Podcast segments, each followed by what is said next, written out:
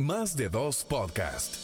Un podcast no tan planificado pero sustancial. Un lugar perfecto para escuchar voces únicas y perspectivas interesantes, desde historias personales hasta reflexiones sobre temas de actualidad. Más de dos podcast.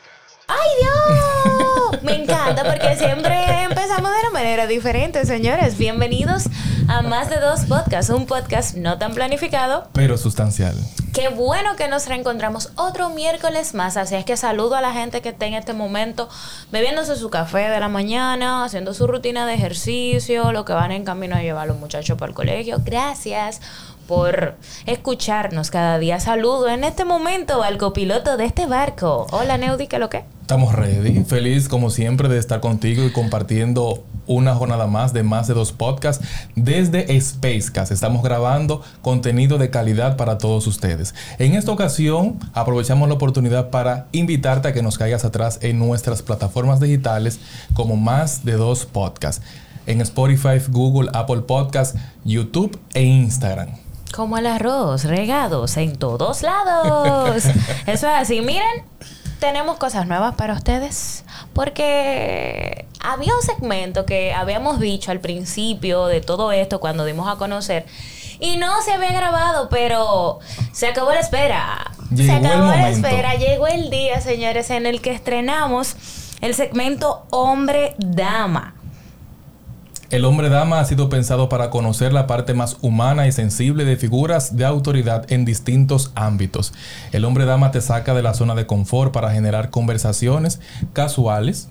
Correcto. Y menos estructuradas, pero con esencia. Queremos que formes parte de esta edición especial celebrando a los hombres que además de ser figuras de poder en el ámbito laboral, también son padres presentes.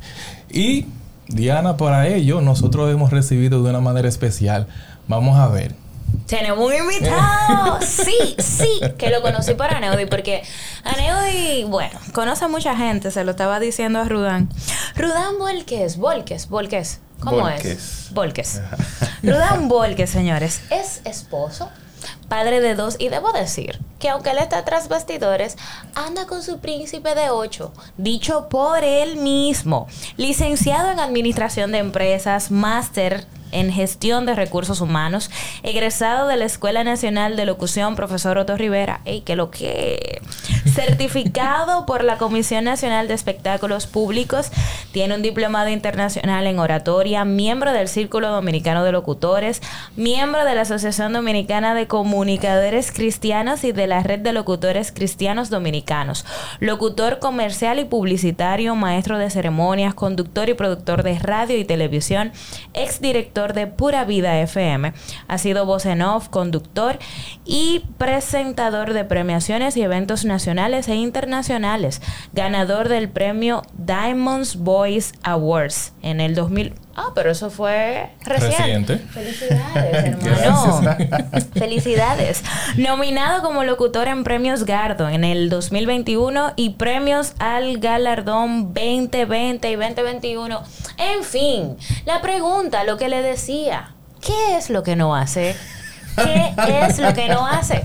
¿Qué es lo que no hace? Bueno, pues la calidad de invitados que tenemos para ustedes en más de dos. Bienvenido, Rudán. Gracias. Me siento así como relax. Me gusta lo que están haciendo, me gusta este espacio, me gusta hasta la estructura.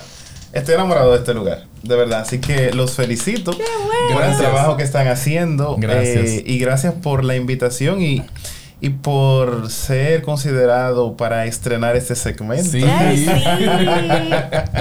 sí. especial, ¿eh?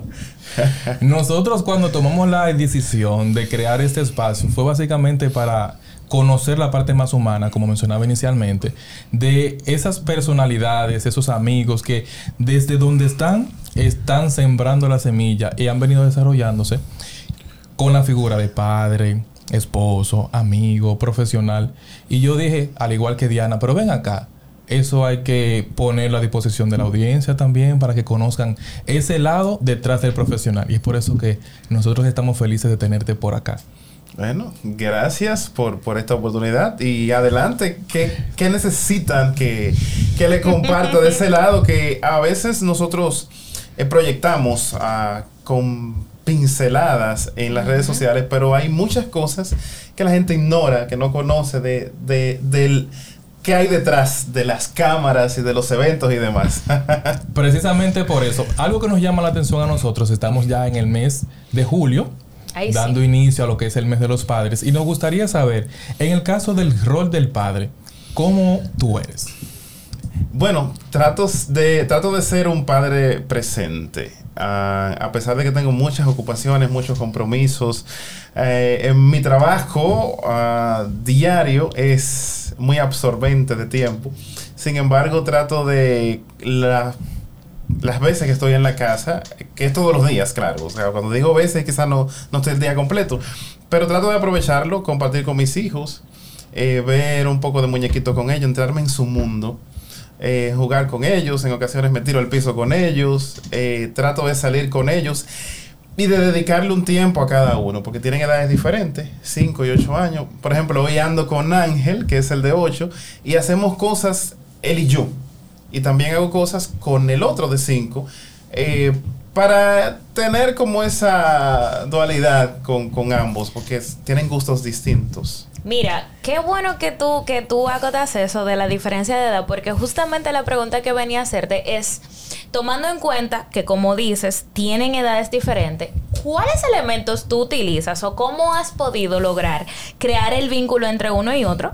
Porque la verdad es que hay uno que es más adulto que otro y que tú no puedes realizar la misma actividad, también porque tienen intereses distintos, como bien dices. Entonces, ¿cuál ha sido como ¿Qué, qué elementos tú has podido usar para crear ese vínculo con ellos? Una pregunta muy importante porque por la diferencia de edad, ellos tienen muchas diferencias. O sea, y Sí. pelean mucho. Lo cotidiano los hermanos, ¿verdad? Entonces el pequeño es, es tremendito, es más movido y a veces me saca de control al grande. Entonces, a, a veces trato de buscar cosas que le puedan gustar a ambos. Es una tarea difícil que hasta con los muñequitos. Total. De Sí. repente al chiquito le gusta unos muñequitos que no voy a mencionar porque no tengo ninguna cuña con. Claro, claro, así, así. y a es otro, y al grande le gustan otro tipo de muñequitos. Entonces trato de buscar un balance. Eh, yo mismo pensando qué le puede gustar a ambos para poder compartir con los dos al mismo tiempo y que no haya situaciones entre ellos. Eh, por eso te decía ahorita que trato de buscar ese balance y compartir individual, porque entre ellos eh, son pocas las cosas que podemos alinearlo para que hayan quizás unos 25 minutos de paso, que de repente uno pellizca al otro. no, es, no es fácil realmente. En, en ese orden de ideas, ¿qué te ha funcionado para tú poder preservar la inocencia de ellos? Tú mencionabas el hecho de ver televisión juntos, de los muñequitos que a ellos les gusta, les llama la atención. Y tras de cámaras estuvimos hablando también que a Ángel le gustan mucho los deportes, dibujar, le gusta hablar, pero que al más pequeño también le gusta hablar. Entonces, ¿cuáles rutinas adicionales a las que hemos mencionado ustedes tienen para poder en el caso tuyo y de igual en la mamá de los niños, para poder garantizar esa inocencia que no se pierda, tomando en cuenta ahora la evolución digital. Mira, eh, justamente ah, en esta semana me decía mi esposa, aprovechando que ellos están de vacaciones, que ha creado rutinas para alejarlo de, las, de los aparatos. Sí. Sin televisión, un día completo, sin celulares, ni tablet, ni nada. De hecho, ellos tienen una tableta que les regaló un tío de ellos hace como tres meses y no las han usado.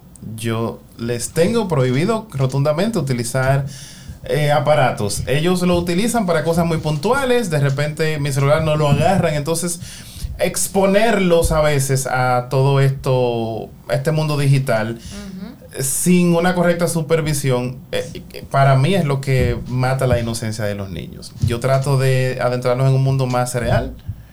De compartir, de jugar, tenemos un monopolio, jugamos los cuatro. Ay, me encantan los juegos El, de el mesa. pequeño de 5 Sí. eh, le- el que más le gusta jugar Monopolio, aunque no lo domina al 100% porque es un niño de 5, pero ya él sabe algunas cosas y él es que provoca eso. Entonces, esa integración familiar, eh, lo más orgánica posible, es lo que puede mantener esa eh, lo genuino en los niños. Qué chulo. Qué bueno. Yo quiero saber, y aquí vamos a ir a un, a un tema que, que es de dominio público y que se ha venido hablando mucho y tomando en cuenta la parte que dice del bombardeo. ¿Cuál es tu opinión acerca de lo que muchos dicen que es agenda mundial? Y estoy hablando de la comunidad LGBTQ es así, ¿verdad? No me falta ningún signo porque cada día se, se aumentan más. O sea, y quiero que me lo digas desde la perspectiva del padre que eres, pero también desde la perspectiva de un hombre cristiano, porque eres cristiano. Así es. Bueno, una pregunta muy capciosa. y, sí, ¿eh? y muy controversial. Sin embargo, yo mantengo mi postura.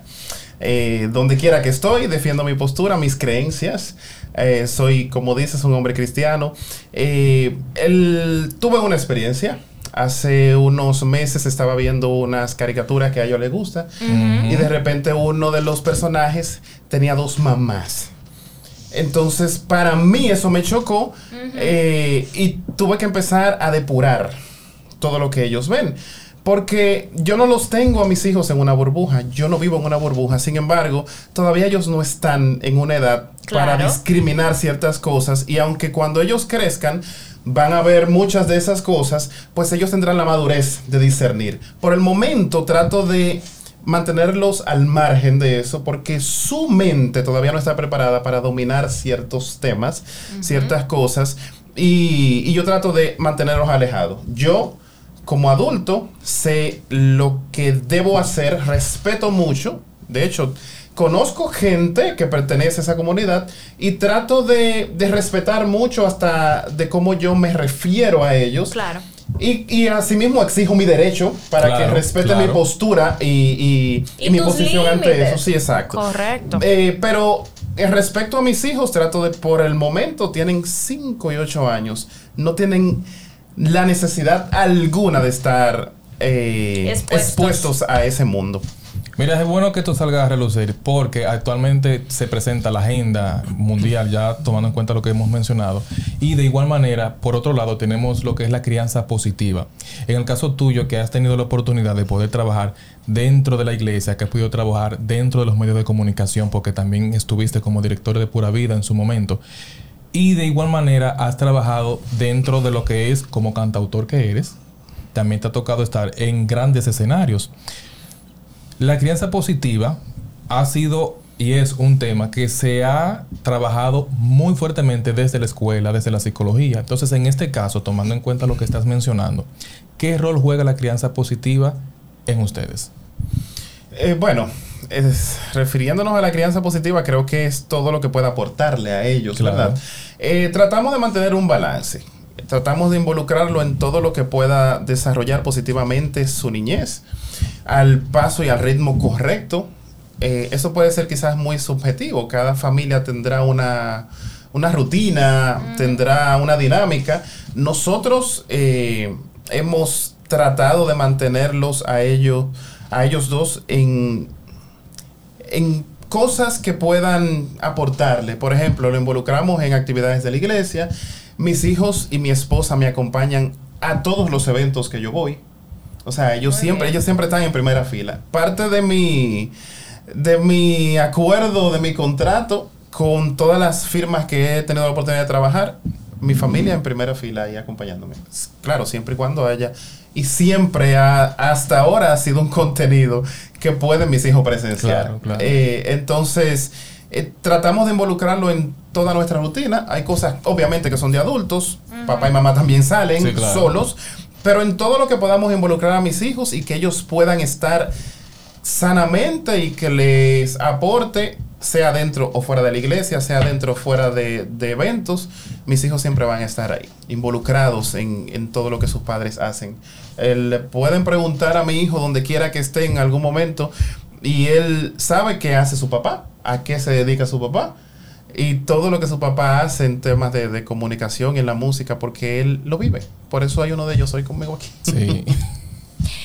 Eh, háblame de la masculinidad positiva. ¿Eso realmente se está trabajando como debe trabajarse o es meramente comercial? Porque tú sabes que a veces eh, la gente se mueve por tendencias. Y ciertamente hace años que se está viendo esta parte de masculinidad positiva, no sé qué cosa. Claro, yo lo estoy diciendo así de forma jocosa, pero estoy muy de acuerdo con que, con que el hombre sea no solamente eh, la figura proveedora que siempre ha sido y desde la Biblia lo, así lo dice, sino más bien que se involucre en la dinámica familiar. Pero ¿Cómo, ¿Cómo lo ves tú? ¿Todavía estamos en, en meramente masculinidad positiva como una parte comercial, como para venderlo, o realmente se está trabajando y direccionando de la forma correcta? Mira, te voy a hablar desde mi experiencia. Eh, para que ustedes tengan una idea, eh, mis dos niños al nacer, la primera persona que los bañó fui yo. Ah. Ya yo creo que con eso ustedes Ya, sabrán sí. qué tanto yo me involucro con mis hijos, los ejercicios. eh, cuando ellos tenían meses eh, por sus temas eh, de evolución psicomotora, era yo que se los hacía. Siempre me he involucrado, voy a las citas médicas de mis niños. Eh, en mi casa yo soy el que lavo, en mi casa yo limpio. Cuando hay que cambiar las cortinas, yo me involucro en eso y a veces soy yo el que las cambio. Ah, mira ahí. Vivo encima de mis hijos, yo peino mis hijos. Por ejemplo, hoy le planché el tichercito que tiene puesto hoy. Y creo que la masculinidad positiva es involucrarse. En, o sea, las actividades de la casa no tienen sexo. Yo puedo fregar y no hay problema, eso no me resta masculinidad.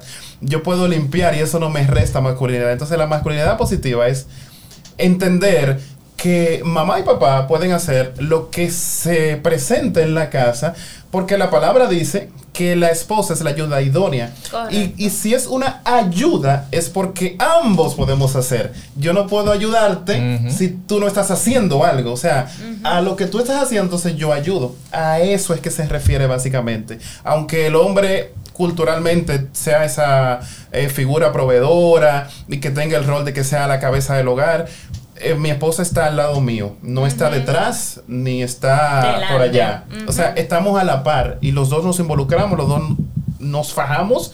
En un tiempo fuimos los dos, mi esposa tiene 10, eh, casi 10 años ya siendo emprendedora completamente y yo duré dos años hasta que llegó la pandemia eh, y me golpeó económicamente, pero yo duré dos años siendo emprendedor, estando con mis hijos a tiempo completo. Fue la experiencia más hermosa que he vivido en mi vida, porque estaba ahí con mis hijos, lo llevaba al colegio, lo buscaba, a veces comía. No te perdías nada. No, no, no. Y, y eso es la masculinidad positiva. Algo que tú mencionaste fue el hecho de que tú no le tienes miedo al trabajar cualquier cosa en la casa. Ahora bien, en la casa siempre hay un oficio, uno, uno, Ay, sí. que a uno no le gusta hacer. Fregar. ¿Cuál es? Odio fregar. ¿Y cuál sí te gusta? Limpiar. Yo echo agua. Tú me ves a mí echando agua de que veo un polvito en un ¿Y lado. qué música tú escuchas? Sé sincera. Cuando estoy limpiando. bueno, ah, Sí, porque tú sabes que hay un playlist determinado para Sí, sí. limpiar. Hoy es sábado de limpieza, este es el play. Claro. bueno, mira, antes de yo llegar al, al Evangelio, Vamos yo escuchaba, qué sé yo, Marco Antonio Solís, Tú sabes Ana la Gabriel. Normal. Normal. Y en ocasiones estoy limpiando. Y, y, y ahí, por ejemplo, porque los sábados, como en el mediodía, 10 de la mañana, como que tú no notas eso. Sí, sí. En ocasiones estoy limpiando y el playlist que escucho ahora se pausa y de repente oigo yo a la vecina escuchando a Ana Gabriel y yo sigo con mi suapia. Normal. Cantando el cigarrillo. normalito. Pero fregar no es lo mío. Aunque lo haga bien, pero no Ese es mi lo favorito. Ay, no, pero. ¿cómo Sí, así? No, yo no. los organizo. Mira, yo cuando ¿En te. serio? Mira, lo, lo, yo, yo primero como con los enjuagos, ¿verdad? Para Ajá. quitar los residuos, la cosa que yo qué. Una producción. Después de ahí lo organizo, porque yo siento que si lo organizo termino más rápido. Ajá. Los vasos primero, los platos, los cubiertos, no sé yo qué. Uh, en la mesa parecía eran como que están fregados ya. Eso mucho Antes de fregarlo. Señora, una producción. Eso me gusta. Ay, sí, me gusta mucho O fregar. sea, que después que tú haces eso, Y a odio lavar, o sea, lavar el baño es el oficio que yo no soporto en mi vida. Eso sí no me gusta. Pero fregar, yo pudiese fregarte una pila. Y ya. No, el mío es echar agua. y el que no. Echar agua, el fregado. Ah, pues- El fregado no Ah, es para pues comer. mira, tan- Y estamos iguales. Sí, sí, No no. frega, no, No, hágalo no. otra gente. No, no, eso es terrible. Pero donde hay mucha agua, ahí entro yo. Ahí Ah, yo. sí. Ahí como que uno se entretiene. Roda, Ajá. eh, tú que tienes una familia funcional, Le tengo- evidentemente. le tengo miedo a las preguntas A las de pausas ella. de ella, Son sí. Ay, no, esta es chula. No, no, esta es chula, esta es chula. Esta es chula porque quiero preguntarte, ¿por dónde te vas más tú? Amar a la antigua, tú sabes, tipo carta, tipo, ay, te dedico a esta canción. O cómo el asunto ahora con estas redes sociales, de que por Telegram, de que por TikTok, de que mi amor te voy a mandar ahora un videíto. ¿Cómo el asunto? ¿Por dónde te vas tú? ¿Qué tú prefieres? Bueno, lo, te voy a responder con una anécdota. Yo creo que con esto se responde el cómo soy. Aunque a veces se me va la guagua, pero trato a generalmente ser así. Cuando yo le pedí que fuera mi esposa, yo reunía a todos los amigos en común y amigos de ella en el Hotel Lina. Entonces yo le dije a ella, vamos a salir hoy a dar una vuelta. Nada que, o sea, en, en- durante el día yo estaba como quitado, supuestamente, pero yo estaba detrás armando un mundo. Un mundo. Sí, claro. Sus padres, bueno, todo el mundo, mis padres. Y yo le dije, yo como que no estoy por salir. De repente empezó a llover. Yo estaba, ella estaba en una actividad, recuerdo yo. Y después le dije, mira, te voy a pasar a buscar ya, para no dejar pasar como el sábado así. Pero yo tenía el mundo, yo tenía un miedo de que ella me dijera, no, no, ya, yo no quiero ir para ningún lado. o Y Algo tú así. de que, Ay, ay, ay, si tú ay, ay, supieras ay, que ay. yo necesito que tú... Bueno, cuando llegamos a Lina, yo le dije, te tengo una pequeñita sorpresa. Le vendé los ojos, entramos y ahí estaba todo el mundo esperando. Entonces sonó una canción y salió un video. Ajá. Y entonces en ese video salieron fotos de nosotros. Y cuando termina el video, dio paso a yo cantarle una canción. Claro, claro, porque... Que ha sido nuestra canción. A propósito. Y entonces ahí ella descubrió por qué yo la llevé ahí. Ahí entonces me agaché, me hinqué, saqué el anillo y le pedí que fuera mi esposa. Entonces ya de ahí tú puedes deducir cómo yo soy. Amar a la Amar a la antigua. Tenemos que poner como ese, ese, ese De base, pedacito de de, canción ahí, ¿verdad? ¿Y cómo se conocieron ustedes en ese mismo orden de ideas? Nos conocimos en el coro de canto de la universidad donde estudiamos, ¿Dónde estudiaste? en la UYM. Ok. Cuando yo, mira, yo inicié en la UAS. Para que tú veas cómo son las cosas de Dios. Yo inicié en la UAS y ella había terminado la universidad. Sin embargo, ella se quedó en el coro para que la beca le siguiera funcionando a su hermano que recién entraba a estudiar allá. Ok.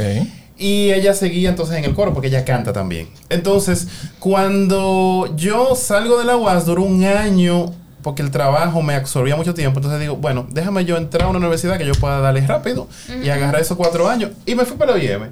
Una amiga que conocí en, el, en una de las clases estaba cantando y ella dijo, compartió que ella pertenecía al coro.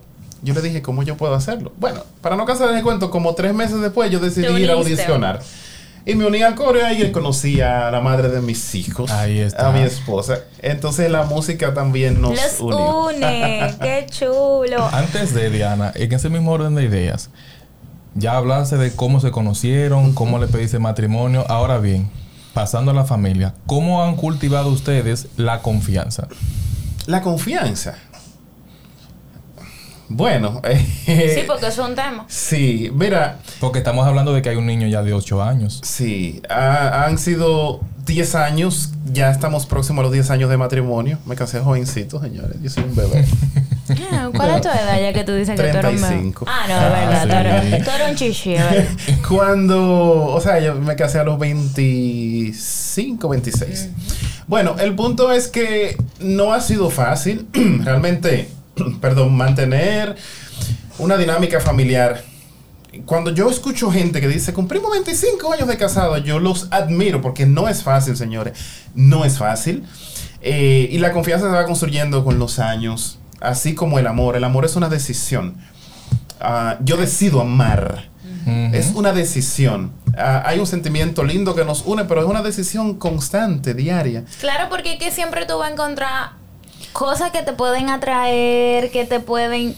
Pero tú dices, ok, pero yo decido Seguir estar... con- eligiendo. Exacto, Sí, yo elijo cada día. Estamos expuestos a muchas cosas y sobre todo uno que usa redes sociales que la gente Y le escribe. ahora. Sí, el nivel de Muchísimas cosas, o sea, y no, no hay límite ni respeto de ninguna índole. O sea, Correcto. a pesar de que yo soy un hombre casado, cristiano, como quiera hay gente que me escribe. Pero yo he decidido elegir la misma mujer día a día, porque si no, eh, realmente yo no tendría mi familia hoy día. Ah, ¿tú? Gracias. Eso lo importante. No, y, y, y la verdad que... Esa pregunta de ella. Es, es importante. no, como estamos hablando de familia, ya mis preguntas son suavecitas, no te Mm, pongas ya bajaste así. la revolución. Sí. Sí, no, quedan unas fuertecitas Ay, por ahí. Sí, hay un ping-pong al Pero final. estamos, pero estamos bajando la resolución. ¿Qué, cuál, ¿Cuál hasta ahora? ¿Cuál sería la, la mayor herencia que tú le, le dejarías a tu, a tu descendencia, a tus hijos? Bueno, eh, en estos días compartía una imagen en mi Instagram, no sé si la vieron, eh, que decía que se escribirán muchas cosas. Voy a parafrasearla, no recuerdo exactamente, pero decía que se escribirán muchas cosas cuando yo muera, menos que yo me rendí. Mis hijos siempre van a ver en mí a alguien que día a día lucha por, por una mejor vida, eh, por sus sueños, por echar adelante, trabajador. O sea, la mejor herencia y la mayor herencia que yo le puedo dar a mis hijos es que sean fajadores como su papá, porque eso fue lo que yo heredé del mío. Entonces, eh, siempre buscar la forma de, de hacer las cosas mejor. Siempre habrá una forma distinta de hacer las cosas que a veces se te, como dicen coloquialmente, se te tronchan. A veces te- se te cierran puertas. Entonces tú dibujas una. Si te cerraron una puerta, dibujas una construye la una y la tú. Y la abres. abres.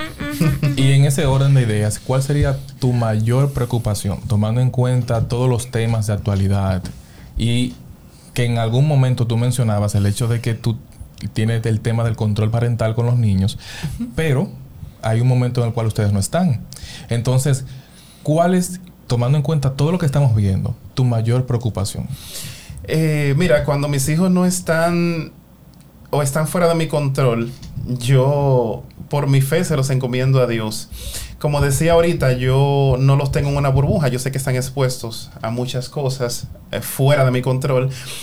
Pero también hay una porción de la palabra que me gusta mucho que dice, instruye al niño en su camino, refiriéndose a los caminos de Dios, y aun cuando fuera viejo no se apartará de él. Eh, mis hijos van a salir a la calle conociendo que hay cosas malas y cosas buenas. Y yo, mi deber, mientras estén en mi control, es mostrarle cuáles son las cosas que no le van a convenir, que no le van a sumar, que lo- los pueden desorientar o llevarlos a fracasar. Eh, indistintamente de, de eso, sé que hay mucha exposición, sé que hay muchas cosas difíciles en la calle eh, y no tengo control de todo. Por lo que yo le digo, bueno, Dios, tú Mete los tu cuidas. mano. sí, tú los cuidas. Sí, claro. Y, y yo sé que hasta donde yo llego, Dios ve lo que puedo hacer y bueno, Él me ayudará a, a cuando yo no pueda hacer algo. Y ojalá y se mantengan en el riel correcto mis dos hijos.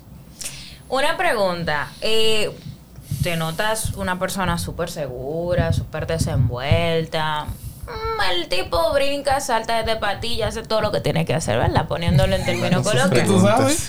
Eh, pie. pero ¿cuál es tu cu- cuál es tu mayor miedo? O sea, si te preguntan qué, qué te atormenta, qué te quita la paz, qué te asusta. Wow. Serían varias cosas realmente. Por ejemplo. Eh, a veces me asusta no tener el control de todo. Lamentablemente, por decir así, porque nosotros no podemos abarcar todo. Sí, claro. un dicho Eso- que eso mucho es abarca, poco aprieta. Eh, pero no tener el control de todo a veces me, me causa miedo. Incluso cuando trabajo en eventos, a veces no saber algunas cosas me causa incertidumbre. Incertidumbre, sí. Eh, quizás miedo también me puede dar faltarle a mis hijos. Eh, en dos aspectos. Faltarle porque puedan quizás ver algo en algún momento que no sea lo que esperaban de su papá. Ojalá y nunca pase. Y faltarles en el sentido de que yo no pueda estar Ausencia. presente. Sí, exacto. Eh, sea porque por cosas de la vida, de la vida, perdón, eh, que espero que nunca pase, pero estamos en el mundo. Imaginemos que mi esposo y yo nos separemos en algún momento. No, no me veo en eso. E- Ese es un miedo que me causa el yo no estar con mis hijos, de yo no llevarlos a acostar diario. Mis hijos se duermen con un beso mío, con una oración que o mamá o papá hace un día uno, un día el otro. Y es una dinámica que me, me daría miedo no seguirla. Y, y también el hecho de que de no poder estar y guiarlos mientras vayan creciendo. Te escucho y me gustaría saber qué tú le dijeras, qué tú le dirías a ese Rudán de 15 años, tomando en cuenta todo lo que ha salido en este escenario. Wow, ustedes son fuertes. ustedes están eh, cumpliendo con, con, el objetivo de este tipo de entrevista porque están sacando como ah, sí, esa esencia. Correcto, porque es que ya sabemos que tú eres muy duro y ya. O sea, hablamos de todo lo que tú has logrado a nivel profesional. Oye, oye. Nosotros, te pongo en contexto, nosotros nos sentamos. Diana, ven acá. Aneo, mire, por aquí. Y empezamos con un ping-pong. Ella tira una pregunta, yo otra, ella una, yo otra. Y armamos. Pam, pam, pam, pam, pam, pam, pam. Y ya después de que teníamos el esquema, digo, ok, vamos nos fuimos, vamos arriba. Oh, y estamos aquí. oh, eh, te voy a hacer como a la Miss, respóndeme la pregunta. ¿Qué le dirías a ese Rudán de 15 años? Bueno, mira, eh, voy a ser muy honesto, muy franco, trato de ser muy claro. Yo soy una persona que trata de ser muy, muy clara y por toda la vida trato de ser muy asertivo. Eh, Rudán de 15 años, si me estás viendo, a donde quiera que estés sentado en este momento, la vida no es fácil. Um, encontrarás muchas personas que te amarán, que creerán en ti, que te apoyarán, que apostarán a ti. Pero hay muchos que no lo van a hacer. Al contrario, van a tratar de destruir los sueños que tienes. Van a tratar de invalidar tus metas, de minimizar las cosas que quieres lograr en la vida.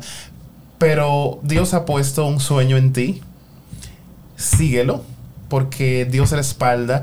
Y aunque encuentres situaciones difíciles en la vida, vas a lograr lo que te propongas de la mano de Dios.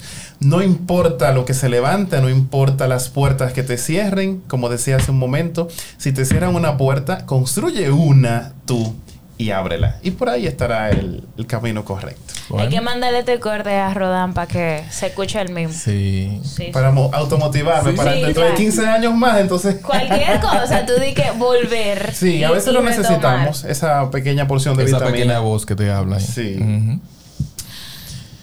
Bueno. Aquí, aquí, bueno, yo no sé si va a ser fuerte para ti, pero. Ay, Dios mío, todavía yo sigo haciendo esas preguntas. Yo pensaba que ya estábamos en la parte de Sweden. ¿Qué te gusta? ¿El rojo, el azul? pero quiero, quiero, quiero que veamos en, en 360 una panorámica actual de, de lo que está sucediendo en educación y del rol del educador y también el rol del padre. Porque lo que, lo que está pareciendo es que estamos jugando ping-pong. Ninguno quiere aceptar la parte que le corresponde. Los, la, la gente está eh, culpando a los maestros de que ya no tienen control. Y los maestros están diciendo que el papá no hace lo que tiene que hacer en la casa. Entonces, ¿qué opinión te merece lo que estamos viendo? Porque ciertamente yo creo que una de las cosas más vulnerables ahora es la educación y el hecho de que ya no me siento segura porque yo mando a mi muchacho para el colegio, pero del colegio no puede, puede, puede que no llegue. Se supone que es un ambiente seguro. seguro. Hmm, bueno, es muy eh, complicado el asunto. Sin embargo, mis hijos en mi casa aprenden algo que no se les va a enseñar en la escuela. Y en la escuela aprenden algo que no necesariamente se le va a enseñar en casa. Exacto. ¿A qué me refiero? Mis hijos van al colegio a aprender lenguaje, historia, matemática, geografía, naturales, biología, en sí, todas las materias habidas y por haber. Pero en casa aprenden valores, integridad, aprenden a comportarse.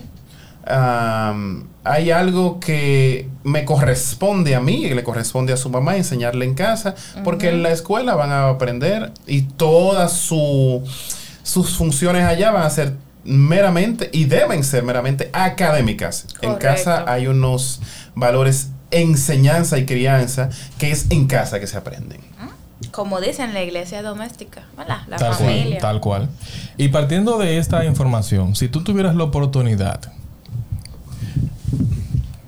tuvieras la oportunidad, este, este es un bocapié. sí. si tú tuvieras la oportunidad de estar al frente del Ministerio de Educación, ¿cuáles serían esos grandes aportes que tú le podrías agregar? Oh, wow. bueno, mira, eh, si supieras que yo estoy en la parte académica formándome Y quién sabe si me perfile en algún momento para un puesto como ese. Mira, ¿tú ves? ¿Y cuáles serían los aportes? A ver. Bueno, mira, eh, yo entiendo que la ¿Qué le falta a la educación actualmente? Desde la educación, a ver, desde el sector público, porque cuando vamos a la educación privada, ya nosotros vemos que el perfil está mucho más definido, tiene una parrilla formativa muy completa, que tú la puedes comparar a nivel internacional con cualquier centro educativo a nivel internacional. Pero cuando nosotros nos vamos al sector público, eh, identificamos que hay ciertas debilidades y cosas que quizás se podrían mejorar. Mira, eh, voy a tomarlo desde el mismo ejemplo que acabas de dar.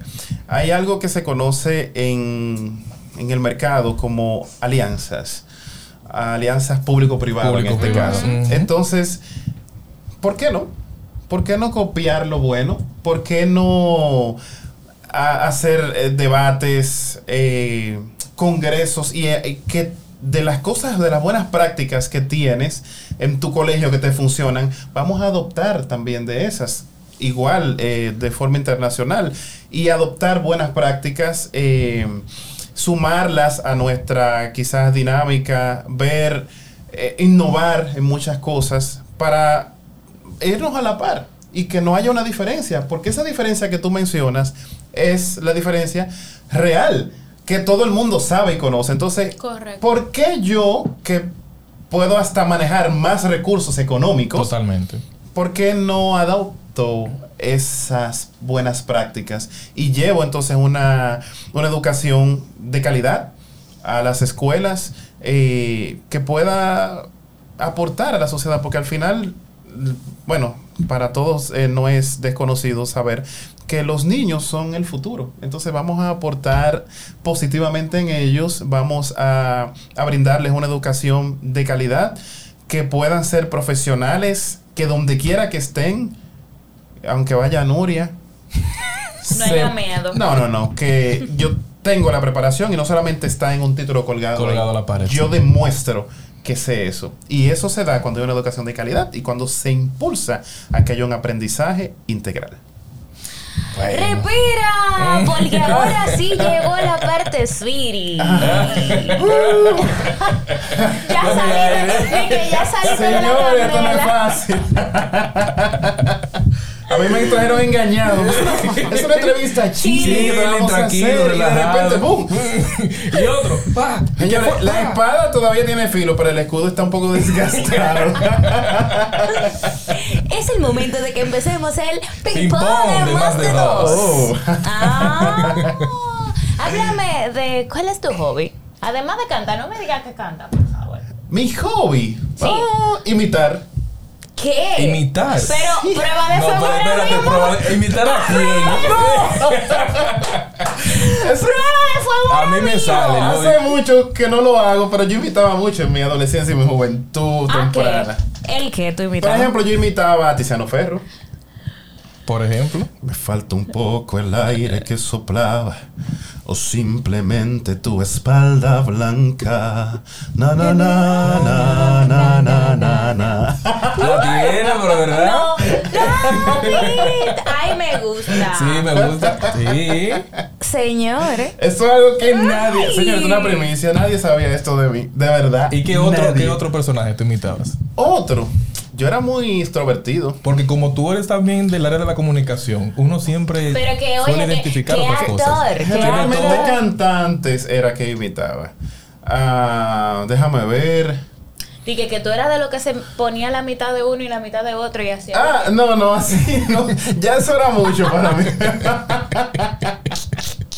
Pero sí, yo imitaba a muchos cantantes. De hecho, les va a sorprender este que yo imitaba eh, con la voz. No era que me trasvestía tampoco, era con la voz nada más. Pero yo hacía a veces.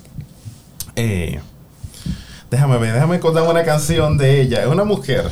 Sí, vamos a Es una mujer, déjame ver. Ah. Quiero saber. Eh. Ayer conocí un cielo sin sol.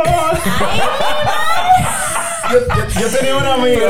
Nosotros hablábamos, yo le decía, te voy a- porque contar una canción de la ella era loca con Shakira. Yo creo que fue por ella que yo la escuchaba a veces y me ponía a imitarla. Y ella se reía muchísimo, gozábamos mucho con eso. Y mira, me acuerdo. Wow, ustedes han sacado eso. Dios mío. De mis 18, 17 años. Ah, por Dios. mujeres facturan. Ah. Y hablando de, de- Porque estamos hablando de hobbies. ¿Y en tus tiempos libres qué haces? En mis tiempos libres, no, realmente en mis tiempos libres, mis hijos. Compartir con ellos, llevarlos a jugar, llevarlos a un parque, al mirador. Trato de, Ambiente. de esos tiempos libres. Aunque a veces me estresan, que, sobre todo cuando ya tenemos que ir, no nos vamos, ¡ah! tenemos que irnos ya. Pero es, en mis tiempos libres trato de, o si no, perder un poquito el tiempo en las redes sociales, porque a veces saben que ustedes ponen a ver memes y a ver Ay, cosas. sí. Y a veces hago y es eso también. necesario ver esos Sí, memecitos. claro, no se ríe mucho, hay que tener un balance, pero no todo es trabajo. Balance perfecto, sí, sí, sí. llamo. Claro. Sí. Eh, la cita ideal, ¿cómo la describes? ¿Cómo sería tu cita ideal? La cita ideal Sí. con mi esposa, claro. Obvio. Desde luego. Desde luego. A Obvio. ella les le encantan esos paisajes eh, internacionales. O sea, por ejemplo, ella es loca con Venecia Ay. o París, le gusta Francia. Santorini. Exacto, entonces me gustaría ir a Italia con ella, por ejemplo. Hemos tenido la oportunidad de ir a Estados Unidos, pero tú sabes que hay países como que son exóticos. Sí. ¿Sabes? Como Mm, de que no, solamente la, afrodisíaco. ajá, no solamente la gastronomía, sino el, el paisaje, el ambiente. Un Venecia que tú vayas viendo el vecindario en agua, en un bote, o sea, creo que por ahí. Sí, motivo. Ay, nosotros tenemos un Venecia en San Pedro. Sí, gracias. No, no hemos tenido que Sí, ir. no, Ah, no, no, no, una locura, la verdad. Hablando de cita ideal, que el ¿cómo sería? ¿Frío o caliente? Siempre frío. Arriba o abajo. frío. Ah, pero Dios mío. No, es que no. Tenías que quedarte así porque que si te si te dejaba que tú respiraras. ok. Arriba. ¿Sumiso o dominante? Dominante. Clan, dulce o salado. Dulce. ¿Playa o montaña? Montaña. Bueno, señores, ¿Hasta y nosotros hemos desarrollado en este momento el ping-pong de más de dos. Rodan, muchísimas gracias por estar con nosotros. Ha sido muy placentero, la verdad. Gracias a ustedes. De verdad que quiero venir Ay, pronto. tú tienes que volver ya. Sí, sí, sí. Me encantó, de verdad. Eh, y otra vez, felicidades por el trabajo que están haciendo. Señores, me encanta. Y yo soy gracias. muy exigente y me encanta. Muchísimas gracias. Antes de irnos, Diana, tu mensaje para los padres. Y vamos a darle la oportunidad que Ángel se acerque contigo, por favor. Ven acá, papi. Ven. Ay, Dios Ese- mío. Mi hombrecito de 8. Yo quería tener una, otra cámara para que solo lo enfocara a él. Porque déjenme y les cuento algo, Rudán y, y Diana. Mientras Rudán iba desarrollando algunas respuestas, la cara de Ángel fue un poema.